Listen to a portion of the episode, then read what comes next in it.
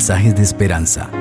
Reflexión diaria en el plan Reavivados por su palabra con el pastor Álvaro Rodríguez. Anhelo que la gracia del Señor sea sobre tu vida. El capítulo 12 de jueces es el texto de estudio para esta ocasión, 15 versículos que nos presentan la vida de Jepté y de dos jueces más que se levantaron en el pueblo de Israel. Les invito para que juntos oremos. Padre Precioso, gracias te damos por darnos la oportunidad de reflexionar en tu palabra. Háblanos, Señor, a través de este texto bíblico que ese capítulo deje lecciones para cada uno de nosotros. En el poderoso nombre del Señor Jesucristo. Amén. La palabra del Señor dice así. Los hombres de la tribu de Efraín se reunieron, pasaron hacia el norte y dijeron a Jepté, ¿por qué fuiste a hacer guerra contra los hijos de Amón y no nos llamaste para que fuéramos contigo?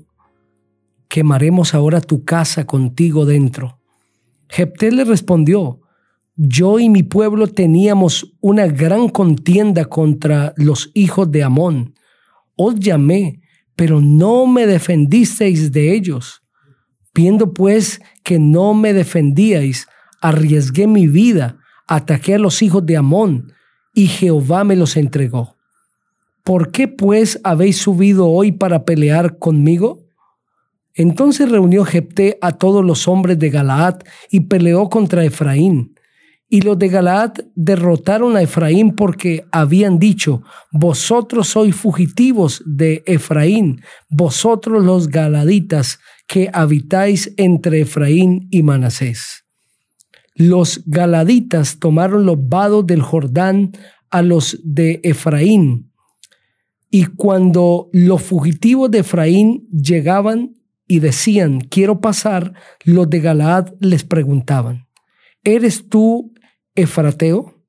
Si él respondía que no, entonces le decían, ahora pues di Shibolet.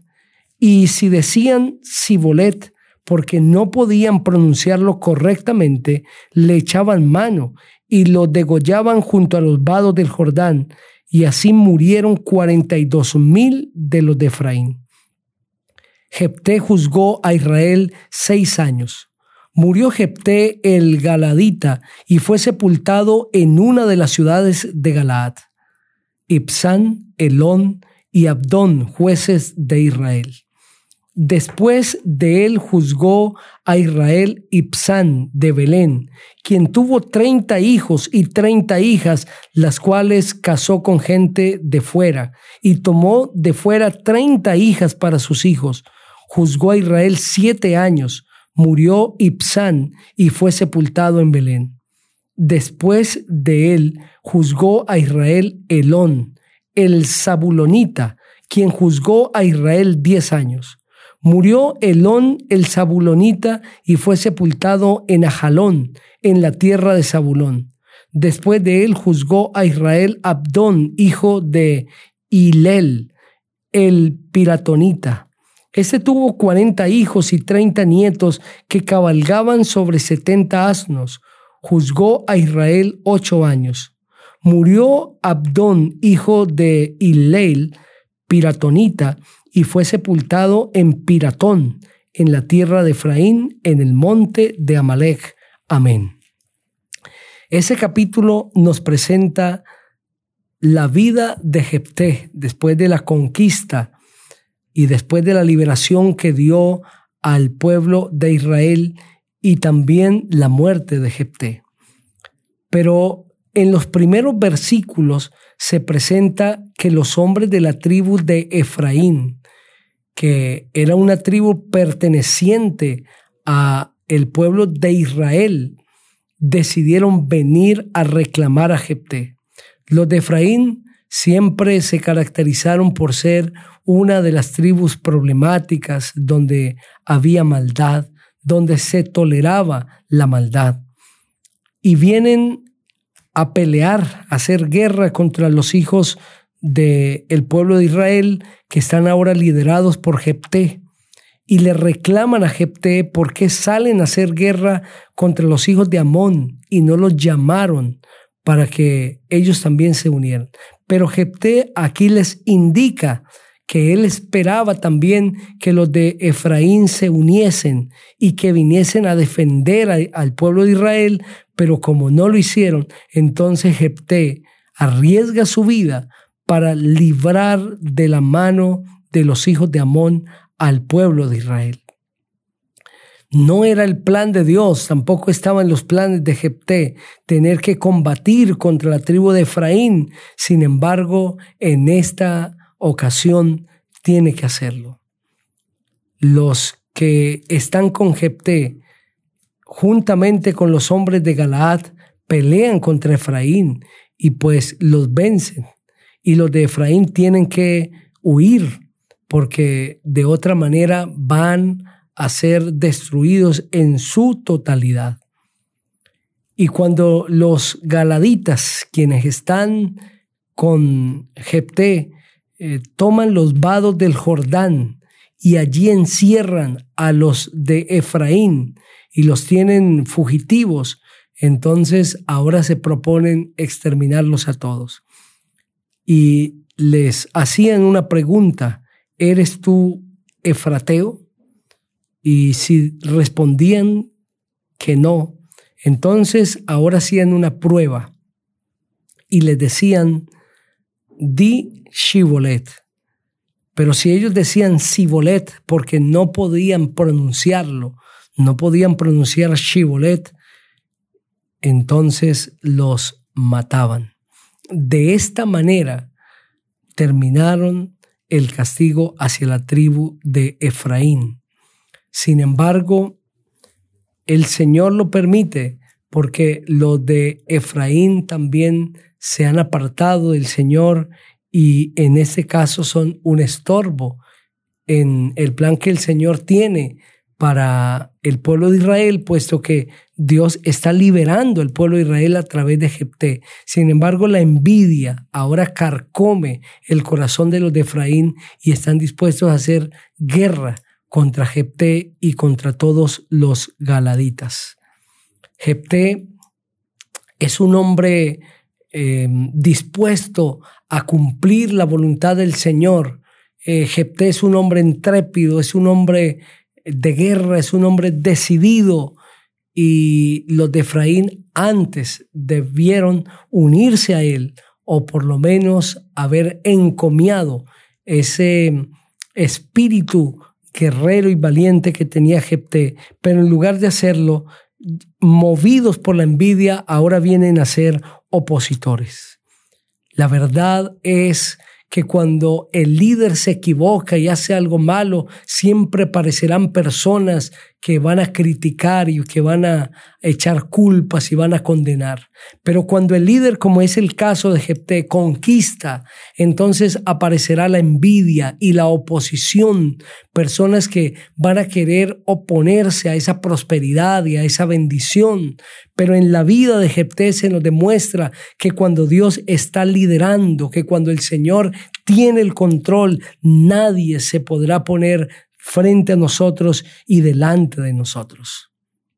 Sobre esa prueba que el Jepté y los de Galaad ponen a los de Efraín para confirmar si realmente eran de la tribu de Efraín, pues se han levantado muchas teorías. Sin embargo, lo que nosotros vemos aquí claramente es una dificultad en la pronunciación, porque pertenecían a otra región y no podían pronunciar esa palabra Shibolet y de esa manera quedaban al descubierto que eran de la tribu de Efraín y entonces Jepté pudo ejecutar el juicio contra ellos. Y en los últimos versículos de este capítulo se nos presentan a otros dos jueces de Israel. El primero de ellos es Ipsán y el segundo de ellos es Elón. Eh, dice el texto bíblico que tenía 30 hijos y 30 hijas, pero que Elón era un sabulonita que también juzgó a Israel y que este hombre eh, lo juzgó durante 10 años. Sin embargo, el versículo 13 eh, dice que después de que Elón juzga a Israel y muere, entonces Abdón, hijo de Hilel, el piratonita, se levanta también y juzga a el pueblo de Israel y este tiene 40 hijos y 30 nietos que cabalgan sobre 70 asnos y juzga a Israel durante ocho años. Estos jueces, igual que al mismo Jepté, y a los que Dios había levantado antes y a quien va a levantar posteriormente, que es a Sansón, como lo veremos en el siguiente capítulo, fueron puestos por Dios en momentos cruciales de la historia del pueblo de Israel para llamar al pueblo de arrepentimiento, pero también para dar liberación a los israelitas porque cada vez que el pueblo se iba tras dioses paganos, el Señor permitía que otras naciones viniesen y los venciesen. Pero cuando reconocían su falta delante del Señor, Él levantaba jueces uno tras otro para que el pueblo volviese a Dios y de esa manera el Señor los volviese a rescatar.